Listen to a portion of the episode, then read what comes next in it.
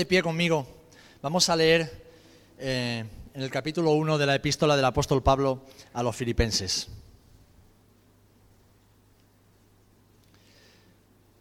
Filipenses capítulo 1, el versículo 1 dice así en la palabra del Señor, Pablo y Timoteo, siervos de Jesucristo, a todos los santos en Cristo Jesús que están en Filipos, con los obispos y diáconos.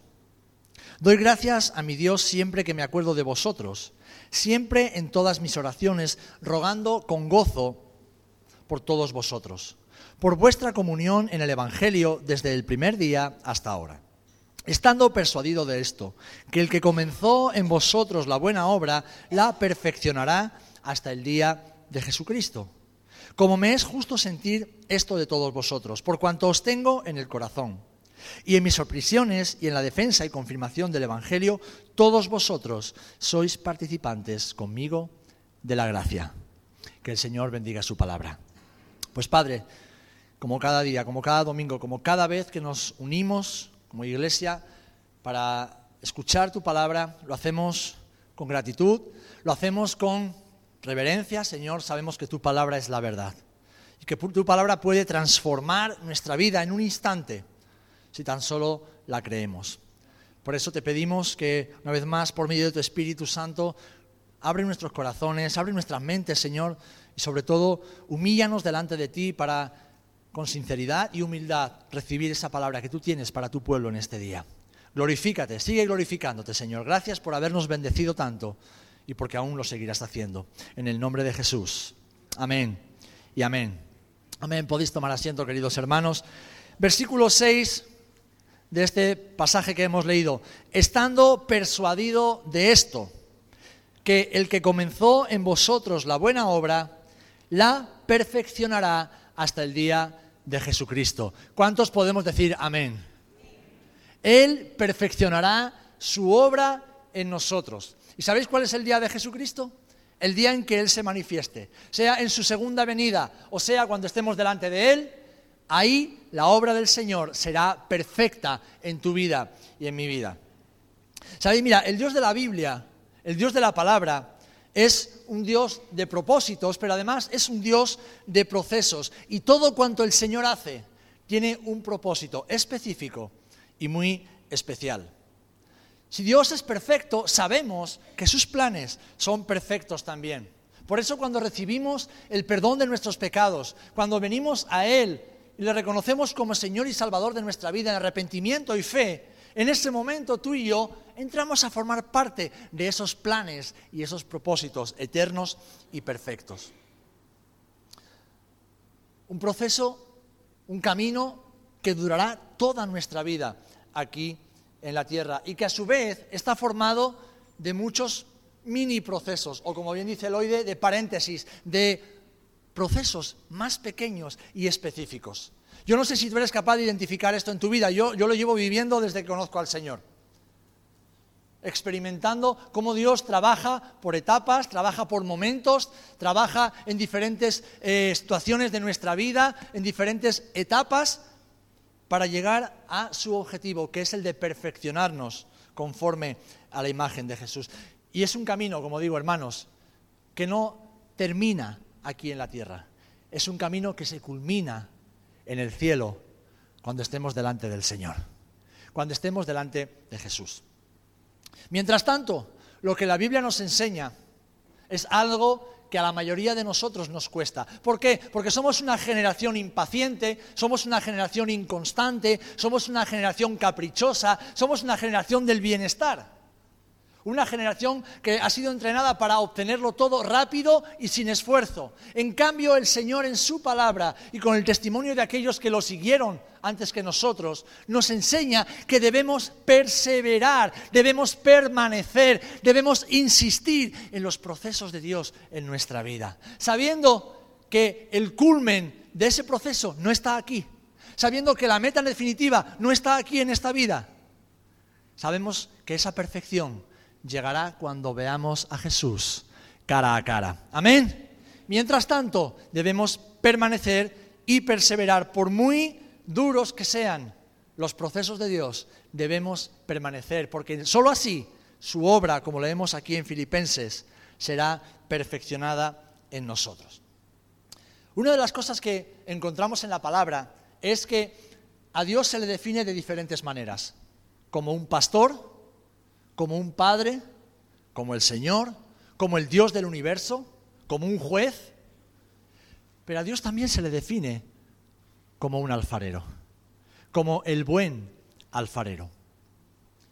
Dale, Anderson, cuando quieras. Quiero que se quede grabada la imagen en la mente de los hermanos.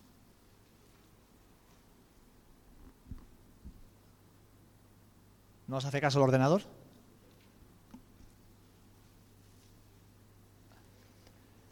Dios es un buen alfarero. Dios es el buen alfarero. Y alguien dirá, uy, qué bonito, qué bien, Dios es mi alfarero. ¿Tú le has preguntado alguna vez a una vasija de barro cuando está entre las manos del alfarero? ¿Le has preguntado si se lo está pasando bien? ¿Le has preguntado o te has imaginado cómo estará disfrutando del proceso esa vasija que llegó con una forma y de repente se está transformando en otra cosa? Hemos leído que Dios tiene un propósito en nuestra vida y que Él lo va a cumplir. Él ha comenzado su obra en ti y Él va a completar esa obra en ti. ¿Por qué? Porque es Dios, porque es perfecto y el Señor nunca deja nada a medias. ¿Cuántas veces tú y yo empezamos una cosa y la dejamos a medias? Nos cansamos y no la terminamos. Pero el Señor no es así. El Señor todo lo que comienza, Él lo termina y lo termina en perfección. Como he dicho, la Biblia compara a nuestro Señor con un alfarero, aquel hombre que moldea el barro que tiene en sus manos y no lo deja de moldear y de trabajar hasta que este barro adquiere su forma definitiva. Todos, sin excepción, cuando llegamos a Él, cuando llegamos al Señor, hemos llegado deformados de nuestra forma original. Hemos llegado rotos, hemos llegado quebrados por causa del pecado y sus consecuencias en nuestra vida. Puede ser que llegamos a la iglesia y nos creemos los más chulos del lugar. Puede ser que vamos por la vida creyendo que somos el ombligo del mundo, pero en realidad somos vasijas rotas y despedazadas por causa del pecado y sus consecuencias. Y cuando venimos al Señor, Él recoge esas vasijas, Él recoge esa vida rota, esa vida despedazada, quizás con apariencia de fortaleza, de, bienestar, pero que por dentro está completamente destrozada y alejada de Dios. Él la recoge en sus manos y comienza un trabajo de reconstrucción, de sanidad y sobre todo de moldeamiento. Empieza a darle la forma que Él quiere darle hace muchos años, cuando yo estaba en uno de esos momentos, de esos procesos extremadamente duros y dolorosos, yo le pedí al Señor que me hiciera entender algo de lo que estaba pasando, de lo que estaba haciendo. Y el Señor no me decía absolutamente nada. Pero llegó un día en que entendí esto, hermanos. Entendí esto. Y lo entendí no con una voz audible, no con un sentimiento, sino con una realidad que se grabó a fuego, que se aferró a mi alma y es que ese proceso era un acto de amor del Señor hacia mi vida. Dios me estaba amando intensamente en medio del fuego de la prueba. Era un proceso de amor. El Señor me amaba tanto que no me iba a dejar con esa deformidad en mi vida, que no me iba a dejar con esas grietas en mi vida, que no me iba a dejar con esas piezas mal colocadas en mi vida, sino que en medio del horno de la prueba, en medio del fuego, en medio de ese extrujar mi vida, Dios me estaba amando. Y eso es lo que el Señor hace contigo o quiere hacer contigo y conmigo. Le decía el Señor al pueblo de Israel por medio de Jeremías en el capítulo 18, versículo 6. ¿No podré yo hacer de vosotros como el alfarero o casa de Israel? Dice el Señor. He aquí que como el barro en la mano del alfarero, así sois vosotros en mi mano, o casa de Israel. ¿Sabéis? Nosotros no somos la casa de Israel. Pero ahora, cuando hemos venido a Cristo, sí somos hijos de Dios y por lo tanto barro en las manos del Señor. Amén. Yo sé que nos gustaría vernos como figuritas de porcelana, pero ¿saben lo que le pasa a la porcelana? Que es muy bonita, pero no se la puede tocar. Y tristemente hoy día tenemos muchos cristianos de porcelana, que van muy arreglados, que van muy bien vestidos, pero no se les puede tocar porque se rompen. Están muy bien expuestos en el mueble de la iglesia evangélica. Pero no se les puede tocar, porque se enfadan, se molestan, se ofenden, se rompen. Y el problema no es que se ofendan o, que se rompan, el problema es que no permiten que Dios haga de ellos la vasija maravillosa y perfecta que el Señor ha diseñado en su corazón y en su mente en la eternidad. Amén. Así que te dejo con esta pregunta. ¿Qué quieres ser? ¿Un buen un buen jarrón de porcelana o quieres ser una vasija de barro en las manos del Señor. Tal vez no seas tan atractiva, tal vez no tengas tantos amigos en la vida, tal vez no tengas tanta gente que quiera ir contigo por ahí, tal vez no seas tan famoso, tan reconocido, pero déjame decirte, serás un utensilio donde el buen vino del Señor podrá depositarse y dar para que otros puedan ser sanados también. Amén. Así que hermano, tú y yo somos ese barro. Y es bueno, es bueno dejarnos moldear por las manos firmes y amorosas del Señor. Aunque a veces duela, pero es que el dolor es parte del propósito y es parte del proceso. Sino que se lo pregunten a Job. ¿Sabes? Escucho predicar muy poco acerca de Job. Muy, muy poco acerca de Job. ¿Por qué? Porque antiguamente se predicaba más acerca de Job, pero ahora no. ¿Por qué? Porque nos habla del dolor que aparentemente no tiene sentido. Nos habla del sufrimiento que aparentemente no tendría por qué suceder. Un hombre justo, un hombre humilde, un hombre piadoso. ¿Por qué tiene que sufrir alguien así, alguien así que conoce a Dios? Bueno, al final somos vasijas en manos del Señor. Somos barro, somos obra del Señor. Y Él sabe exactamente qué es lo que necesitamos para que podamos cantar y vivir lo que hemos dicho. Quiero conocerte para conocer al Dios vivo, no podemos hacerlo en intimidad con nuestras vestiduras carnales. Necesitamos ser revestidos de lo nuevo que Dios tiene para nosotros. Amén. De hecho, fijaros, Charles Spurgeon decía que el sufrimiento que forma parte de los procesos es toda una bendición que nos acerca a Dios. El sufrimiento que forma parte de los procesos, ese estrujar el barro, ese podar la planta, es parte del proceso que nos acerca al Señor. Él decía que el arco de la aflicción lo arrojó David como una flecha hacia Dios. Y añadía, cuán bendita cosa es que las olas de la aflicción nos arrojen sobre la roca de la confianza en Dios y que las tinieblas de abajo nos hagan ver la luz de arriba. Hermanos, vivimos una época donde nos quieren hacer creer que se puede alcanzar el éxito rápidamente y sin esfuerzo. Pero es una gran mentira. Es una gran mentira. En la vida cristiana nada se consigue rápidamente y sin esfuerzo. Una cosa que es gratis y que no depende de nosotros, que es la salvación de nuestra alma. Y eso lo hace el Señor. La justificación de nuestras vidas. Lo hace el Señor. La gracia de recibir los dones. Lo hace el Señor. Pero ese perfeccionamiento que el Señor hace en nosotros requiere de tiempo, requiere de perseverancia y requiere de dar pasitos cada día que nos llevan a parecernos cada vez más al Señor. De hecho, si vamos a la palabra, si vamos a la Biblia, tú no encontrarás en ningún momento que ni ningún hombre, ni ninguna mujer de Dios, ni el mismísimo Jesús empezó algo sin haber pasado por un proceso largo, tedioso, profundo y en muchas ocasiones doloroso. El Señor, aunque los tiempos cambien, sigue trabajando igual. Aunque las generaciones cambien, la cultura cambie, la sociedad avance, Dios es un Dios eterno que sigue trabajando igual con sus hijos, porque el mundo no va a cambiar al Señor.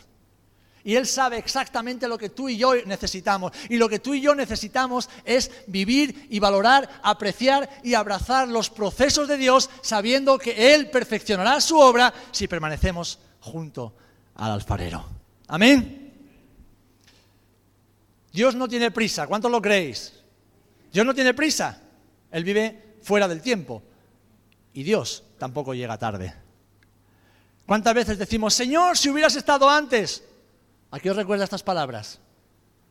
Señor, si hubieras venido antes. Señor, si hubieras hecho.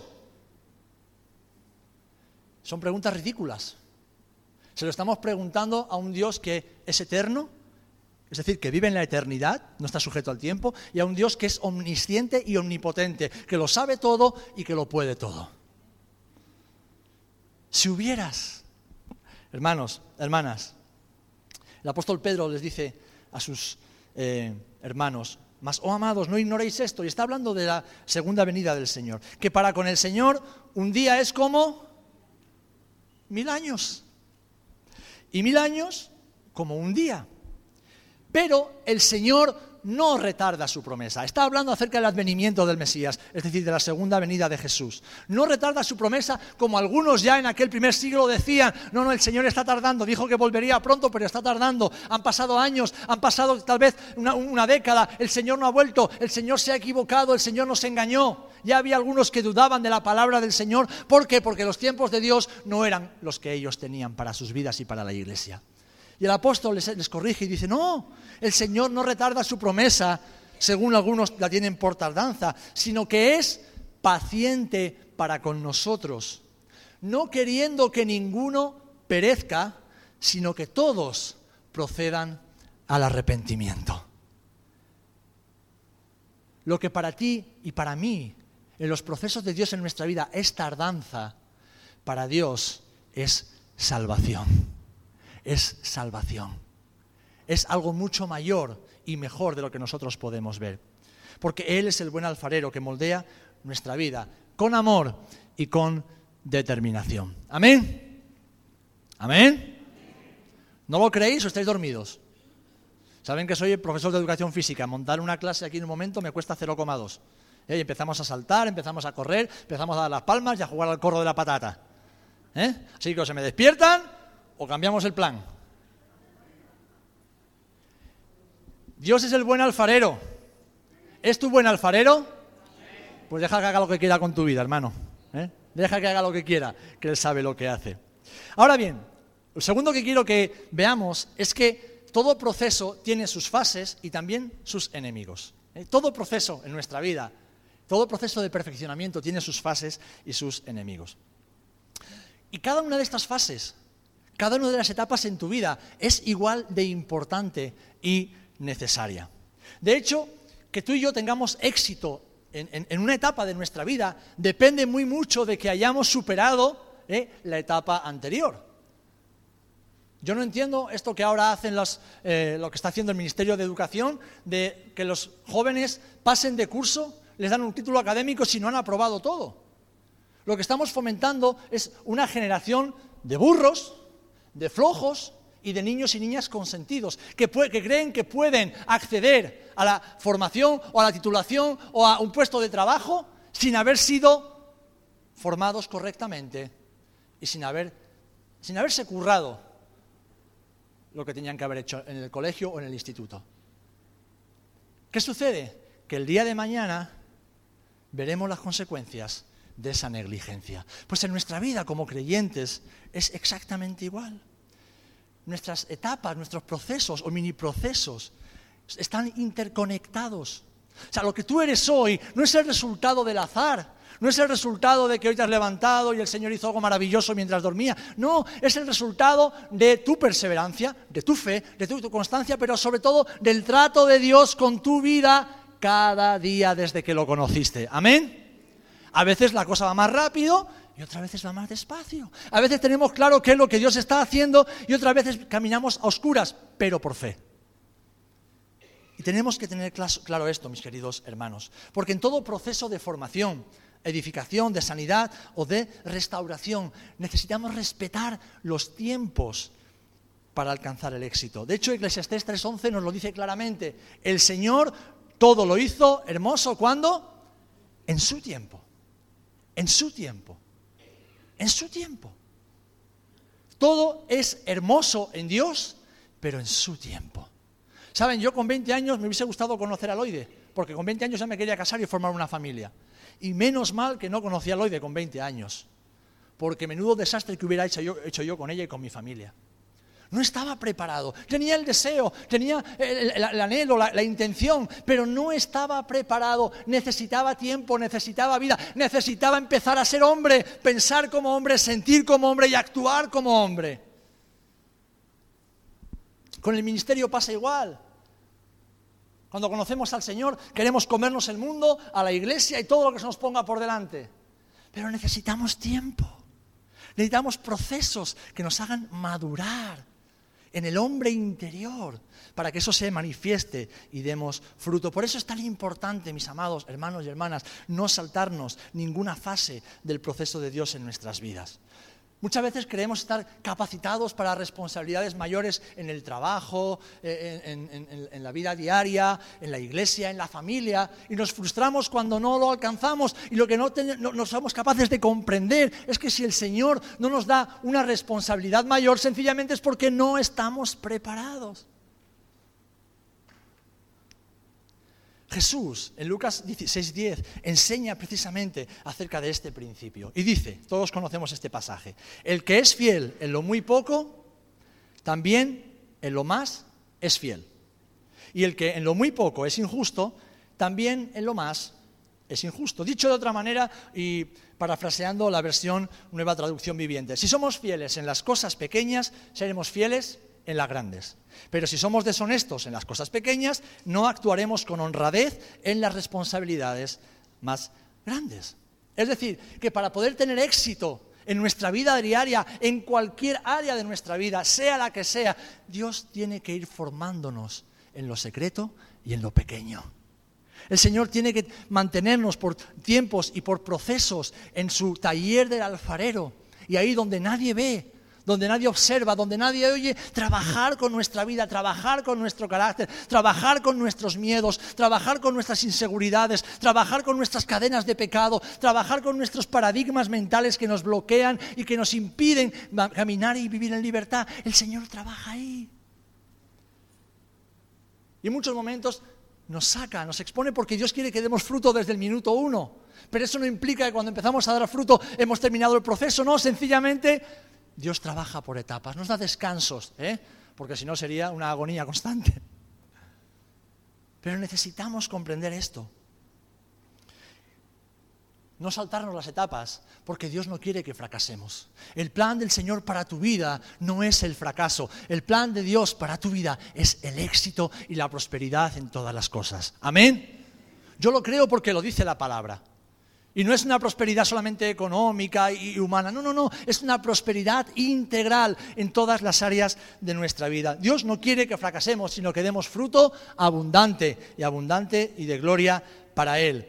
Las palabras del apóstol Juan, que le escribe al hermano Gallo en tercera de Juan 2.2, expresan literalmente el corazón de Dios hacia nosotros y nos dan un principio clave de lo que estoy diciendo. Fijaros, el, el apóstol le dice así, amado, yo deseo que tú seas prosperado en todas las cosas y que tengas salud, así como prospera tu alma. Yo deseo que seas prosperado en todas las cosas y que tengas salud, así como prospera tu alma. Esto nos habla, mis amados, de propósito y de procesos que están basados en la prosperidad de nuestra alma. Es decir, nos está hablando de madurez cristiana. Nos está, está hablando de madurez caracterial y personal. Nos está hablando del hombre, la mujer interior, allá donde el Señor trabaja. Para dar fruto y tener éxito en Dios debemos crecer y madurar de forma integral. Debemos madurar y crecer en nuestra mente, en nuestra forma de pensar. Debemos madurar en nuestra alma, en las intenciones y emociones que mueven nuestra vida y nuestro caminar cada día. Debemos madurar en el espíritu, debemos madurar en la piedad cristiana. Esta madurez, que es la que Dios está obrando en nosotros, no se alcanza de un día para otro, ni se alcanza de un año para otro, ni se alcanza de una década para otra, se alcanza en un proceso que dura toda la vida. Amén. Pablo mismo decía, yo no pretendo haberlo ya alcanzado. El apóstol Pablo, a quien tú y yo llegamos, vamos, por debajo de la suela del zapato en cuanto a madurez. Y él decía, yo no pretendo haberlo alcanzado, mis hermanos, pero una cosa hago. Yo todavía no he llegado, pero una cosa hago. Prosigo a la meta. Prosigo a la meta. Él sabía que su meta no estaba aquí en la tierra. Él sabía que su meta no estaba en tener muchas cosas en la tierra, ni tener éxito ministerial en la tierra. Su meta estaba en Jesús, en llegar a Jesús. Y mientras llegaba ese momento de ver a Jesús cara a cara, él perseveraba en el propósito de conocer más a Jesús, ser hallado en Jesús y parecerse más a su Señor. Y eso lleva tiempo. Eso lleva una vida entera, una vida entera. Esta madurez se alcanza con el tiempo y se alcanza dejándonos moldear por el Señor. Amén. Así que no desesperes, mi amado hermano. No desesperes si no ves promesas que Dios ha hecho en tu vida. No abandones, no quieras buscarlo por otro lado, no quieras hacerlo a tu manera. No. Si te has salido del torno del alfarero, vuelve corriendo y dice, Señor, aquí estoy. Sigue moldeándome. Sigue trabajando en mi vida. Sigue dándome tu forma definitiva, Señor. Si estás dentro y estás que ya no puedes más, dile, Señor, muéstrame tu amor como lo hizo conmigo. Muéstrame ese profundo amor que me hará permanecer aquí confiando plenamente en ti, aun cuando no entiendo nada. Pero sea como fuere, no te alejes del torno del alfarero. ¿Por qué? Porque además de fases y, mini procesos, hay enemigos, hay enemigos de esa perfección en tu vida. Dios quiere perfeccionarte, pero hay enemigos que se levantan cada día para que te detengas, tires la toalla, abandones y vuelvas a la vieja vida. Hay enemigos como el desánimo, la incredulidad, el cansancio, las prisas, el orgullo, el amor por las cosas de aquí abajo, por la vida terrenal, por las posesiones, todas esas cosas son enemigos que se levantan contra nuestra vida para que abandonemos la carrera, para que dejemos de ser formados y moldeados por el Señor. Fijaros, Salomón escribió acerca de la importancia de los procesos de Dios y el peligro de no querer permanecer en ellos para crecer y madurar como personas. Proverbios 12.1 dice así, el que ama la instrucción ama la sabiduría. Y no está hablando de ir a un seminario, una escuela bíblica, no, no, no. Está hablando del que ama ser enseñado, el que ama ser instruido en la palabra y en la vida. Está hablando del que ama ser moldeado, ser transformado a la imagen del Señor. Dice que ama la sabiduría. Mas el que aborrece la reprensión es ignorante. El que aborrece la reprensión es ignorante. Y añade en Proverbios 29, 15, la vara y la corrección dan sabiduría. Fijaros que la consecuencia de lo uno siempre es la sabiduría. Mas el muchacho consentido avergonzará a su madre. Qué palabras tan explícitas. La vara y la corrección, el castigo, la disciplina, dan sabiduría.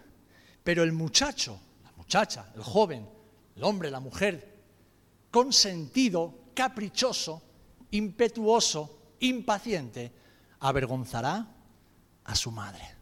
¡Wow! En Hebreos 12:6 reafirma esta idea y nos dice que el Señor al que ama, disciplina. El Señor al que ama, disciplina. Porque al que no disciplina es que no lo tiene por hijo, lo tiene por bastardo, no lo reconoce y no quiere saber nada con él. Así que es importante, mis amados, entender cómo Dios obra y cómo Dios trabaja. A veces pensamos, no, es que el pastor siempre diciéndome, es que el hermano siempre diciéndome, bienaventurado eres cuando tengas un hermano a tu lado que te corrija de tu mal camino. Porque el día que eso te falte, serás como un caballo desbocado, que irá él solito hacia la destrucción.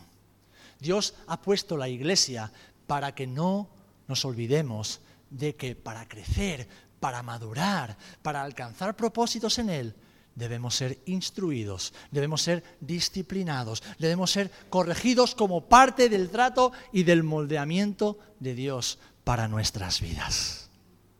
Saben, yo ahora miro hacia atrás y veo las veces en que mi pastor me sentaba en el despacho y me explicaba cosas que me dolían y que me herían en ese momento y que a veces me hacía hervir la sangre y decía, este es un viejo, este no se entera de nada. No se lo decía, lo pensaba.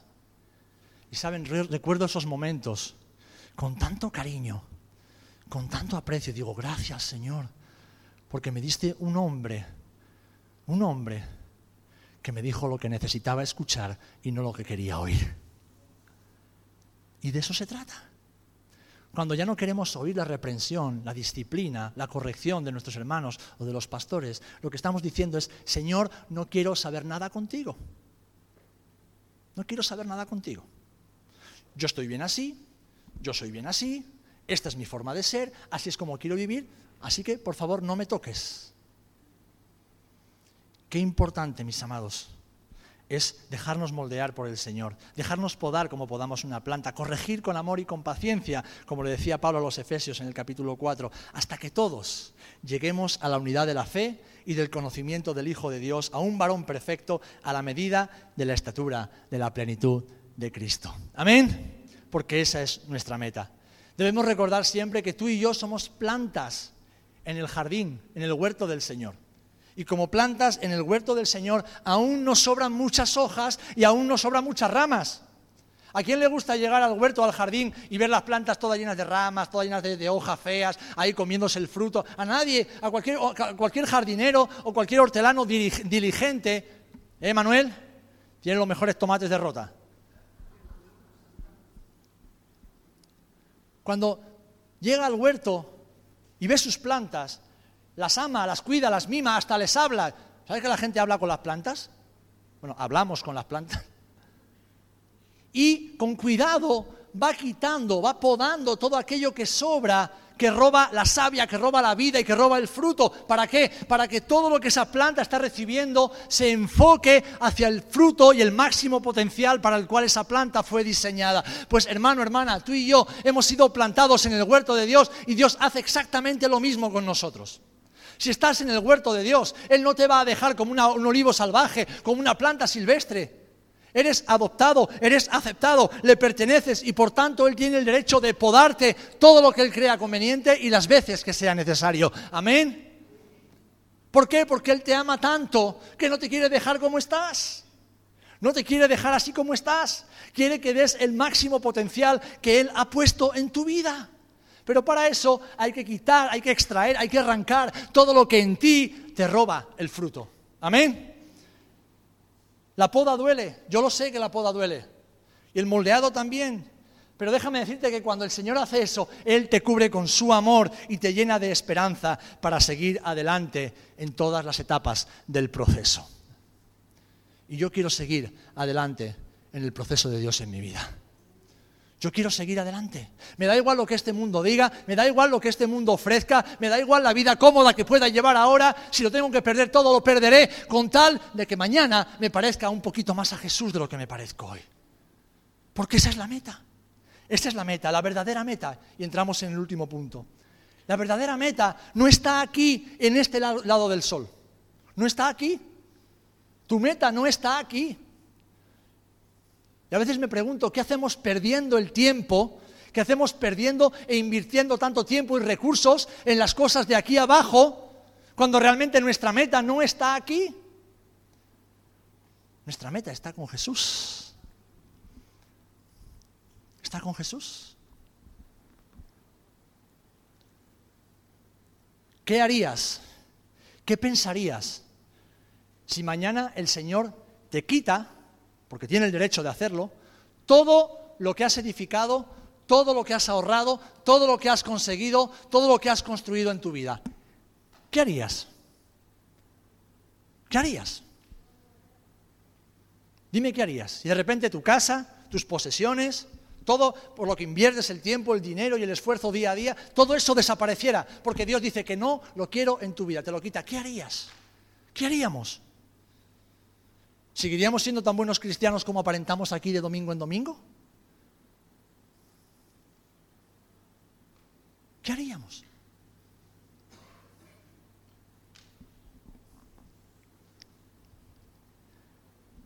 Hoy necesitamos recordar más que nunca antes, porque el enemigo, desenfocándonos, nos hace creer muy sutilmente que lo importante es vivir el día a día, que lo importante es disfrutar de la vida.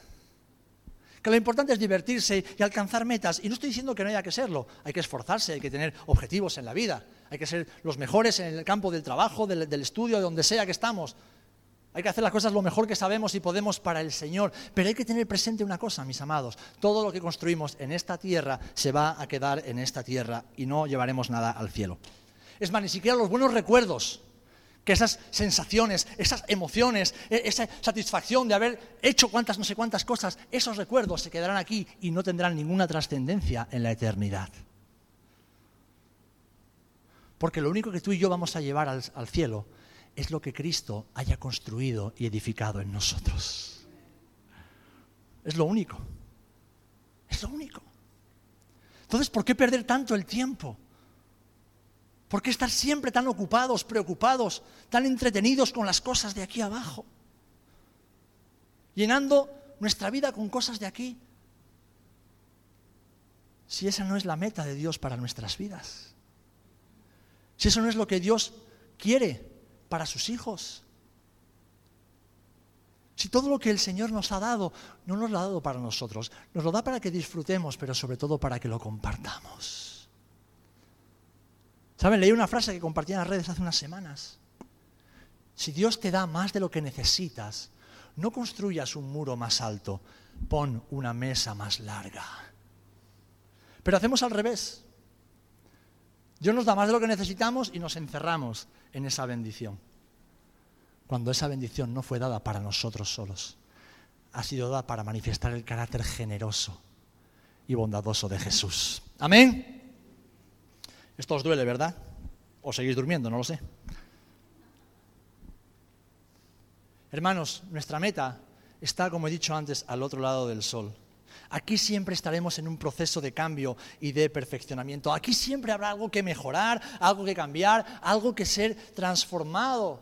Tenemos promesas del Señor, tenemos la promesa de que Él completará su obra en nosotros y esa obra es perfecta, pero hermano, esa perfección no se alcanzará en esta vida, no se alcanzará en esta tierra, no se alcanzará en este lado del sol, la alcanzaremos cuando nuestros ojos se abran al otro lado. Allí será cuando tú y yo seremos verdaderamente perfectos tal y como Él lo es. El apóstol Juan escribe en la primera epístola, al capítulo 3, Amados, ahora somos hijos de Dios y aún no se ha manifestado lo que hemos de ser. Pero sabemos que cuando Él se manifieste, seremos semejantes a Él, porque le veremos tal como Él es. Será en ese momento. Mientras, mientras tanto, estaremos en un proceso. ¿Por qué? Porque el proceso es el camino y el proceso es el destino en esta tierra. Es un proceso. Es un proceso, es un proceso. Es un proceso, es un camino, es una vida, no se termina nunca, no se termina nunca. Cuando alguien dice, uh, por fin, ya llegué. A veces las parejas se casan recién casadas, wow, lo he conseguido, ya he llegado, he empezado el matrimonio, ya lo conseguí. Y digo, ay, pobrecitos. Ay, pobrecito mío. Si lo que acabas de hacer es empezar a morir. ¿Verdad, Ramón? Él, me enseñó una cosa, yo lo sabía, pero él le dio forma, le dio palabras que lo uso después también en la enseñanza. Mientras estábamos haciendo el, cursillo prematrimonial, las charlas que teníamos con ellos, que fueron maravillosas, me dice, Serafín, me he dado cuenta de que la vida en pareja, la vida, y eso que no estaban casados todavía, o sea que no tenían que dormir toda la noche juntos, ¿eh? se veían durante el día de vez en cuando. Y me decía, me he dado cuenta de que la vida en pareja, el matrimonio, entiendo, es una máquina de machacar el ego, ¿verdad? Es una máquina de machacar el ego. Digo, es, que es así, es que es así. Es que la vida en matrimonio, la vida en comunidad, la vida en familia, no se trata de mí, de yo, lo que yo quiero, lo que yo pienso, lo que a mí me gusta, lo que a mí me apetece, lo que a mí... No, no, no, no, no, no, no, no. Se trata de nosotros, nosotros, en igualdad de condiciones, nosotros, nosotros, nosotros. Y claro, muchas veces el tú y el mí chocan. Y esa es parte de la formación y el moldeamiento del Señor en nuestras vidas. Por eso es tan importante permanecer, porque este es un viaje, es un viaje que hemos comenzado, en el cual hemos empezado a conocer a Jesús. ¿Para qué? Para parecernos más a Jesús y para darlo a conocer a todos aquellos que aún no lo han conocido. Amén.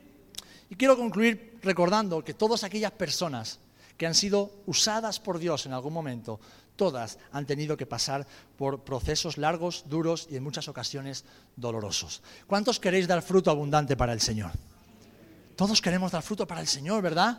Bueno, pues no hay que salirse del proceso, no hay que tirar la toalla, no hay que abandonar, no hay que decir, estoy cansado, no, hay que seguir adelante. ¿Por qué? Porque todo lo que Dios hace es bueno, todo lo que Dios hace en su voluntad es perfecto y todo lo que Dios hace en su voluntad es agradable para nosotros, aun cuando nos duela. Jesús dijo, quien quiera seguirme, ¿qué tiene que hacer? que vaya a puerta del cielo, que lo va a pasar genial. No. Ayer me fui a la playa y vino Presi y José Antonio conmigo. Y Presi se hizo la valiente, ¿eh? Y ahí que se metió en el agua y entró, pero de repente Presi desapareció. Menos mal que estaba José Antonio al lado riéndose. Riéndose. Y entonces cuando ya sale del agua con los pelos por aquí, el bañador vuelto al revés, bueno, la pobre me dice, ay, ¿quién me iba a decir a mí esto a estas alturas de la vida? Y digo, hermana, seguimos en el proceso, ¿eh? Seguimos en el proceso. Todavía quedan unos cuantos centrifugados más para darnos, para seguir tomando la forma del Señor. Seguimos en el proceso. Pero ¿cómo te lo pasaste, Presi? Te lo pasó muy bien, ¿eh? Luego trajo comida para 35 personas y allí, bueno, pues comimos nosotros y alguno más que pasaba por cerca. Un proceso. Y en ese proceso a veces hay olas, ¿eh? hay, meneos, hay situaciones que no controlamos y como hicieron, hizo ella, Serafín, agárrame. Y bueno, pues ahí entramos y salimos juntos del agua. ¿eh? Buscó ayuda, buscó apoyo en otros. Pues de eso se trata, de eso se trata. De que es un proceso donde Dios nos ha metido y no tenemos que vivirlo solos, lo vivimos siempre a veces a solas con el Señor, pero casi siempre rodeados de un cuerpo y de hermanos y hermanas, vasijas, plantas, que Dios sigue moldeando y el Señor sigue podando. Amén. Pero ¿qué dice? Quien quiera seguirme, tome su cruz y sígame. Y la cruz no empezó en el Golgota, la cruz empezó en Getsemaní. Y Getsemaní, que significa prensa de aceite, es decir, es el lugar donde la oliva muere para que salga el fruto dorado, aunque la cruz simboliza muerte, Getsemaní es el lugar donde entregamos nuestra voluntad. Es donde decimos, Señor, me gustaría que fuera de otra manera, pero no se haga mi voluntad, sino la tuya. Jesús, el varón perfecto, Dios hecho hombre, el hombre sin pecado, está al final de sus días sometiendo una vez más su voluntad a la del Padre. Y dicen Hebreos que aunque hijo, tuvo que aprender el ser perfeccionado, ¿cómo? Con la obediencia. ¡Wow! Jesús. Pero si él era perfecto, él tuvo que obedecer y tuvo que sujetar su carne y someterla a la voluntad de su Padre. En Getsemaní morimos para confiar plenamente en lo que Dios está haciendo en nuestras vidas. Estamos, hermanos y hermanas, y estaremos siempre dentro de un proceso del Señor. Y terminará cuando estemos con Él en su presencia. Mientras tanto, yo te ruego en el nombre del Señor, ni se te ocurra salir del proceso de Dios en tu vida, ni se te ocurra decirle al Señor que no quieres que te trate más, ni se te ocurra rechazar la disciplina, la corrección del Señor, sea que venga del parte del pastor, de un hermano, de una hermana, de tu esposo, de tu esposa, de quien sea. No rechaces la corrección porque es parte de lo que Dios está haciendo en tu vida para que brilles y para que seas el hombre y la mujer que Él ha diseñado. Amén. Él quiere cumplir su promesa en ti. Él quiere llevarte a casa, pero mientras llega ese momento en que estemos en casa con Él, Él quiere que te parezcas cada vez más a Jesús. ¿Para qué? Para que cuando abras tus ojos seas como Él y vivas eternamente junto a Él. Amén. Hermanos, Abraham, Jacob, Moisés, David, Elías, Pablo, todos todos vivieron en los procesos de Dios y no se salieron de ellos. Cayeron, se volvieron a levantar, sufrieron, se encomendaron al Señor, dudaron, pero pusieron su confianza y su fe en la promesa que Dios les había hecho. Y todos tuvieron fruto, todos tuvieron éxito porque permanecieron, permanecieron hasta el final. Amén habían puesto su mirada en el Señor, habían puesto su foco, habían puesto su enfoque en Jesús y en nadie más que en Jesús. Por eso yo te animo a que no dejes que nada ni nadie te desanime, ni tú mismo, que eres tu peor enemigo, ni todos aquellos que te dicen algo distinto a lo que tú necesitas escuchar en este momento. No, enfócate en Jesús, pon tu mirada en Él, solamente en Él, y dile, Señor, Tal vez esto que pasa ahora no lo comprendo, no me gustaría, pero lo recibo, lo abrazo porque sé que es parte de tu plan para mi vida. Amén. Señor, si duele, que duela, pero que sane, que construya, que edifique, que me haga brillar como tú quieres que lo haga. Estos hombres persistieron y confiaron hasta el final, porque saben, hermanos y hermanas, en el reino de Dios y en el ministerio no hay atajos, no hay atajos. No existen atajos. Los atajos nos llevan al punto de partida. Así que debemos valorar los procesos del Señor en nuestras vidas. ¿Por qué? Porque el proceso de Dios en ti, lo que el Señor está haciendo en ti, es su obra de arte en tu vida. Es su obra de arte en tu vida. Y si Él no ha tirado la toalla, no la tires tú tampoco. No la tires tampoco. No la tires tampoco. Deja que el Señor siga moldeándote. Deja que el Señor siga podándote. Deja que el Señor siga haciendo de ti esa vasija maravillosa que se parece cada día más a Jesús. Deja que haga de ti esa planta cargada de potencial para dar fruto al ciento por uno, que es el plan de Dios. ¿Os acordáis en Juan 15 cuando la planta da fruto? Cuando permanece, cuando permanece, cuando permanece junto al Señor. Que no se te pase ni un solo instante por la cabeza tirar la toalla, sino que corre al Señor y del Señor, Señor, he flaqueado, pero vengo a ti. Vuelvo a ponerme en el torno. Venga, sigue moldeándome. Señor, he intentado huir de las tijeras de la poda, pero Señor, me he dado cuenta de que no. Por favor, venga, sigue podándome. Sigue podándome, sigue quitándome todo aquello que sobra. Y que solamente quede lo que dé fruto para tu gloria. Ese es el deseo y el corazón de un hijo y de una hija que conocen y que aman verdaderamente a su Señor.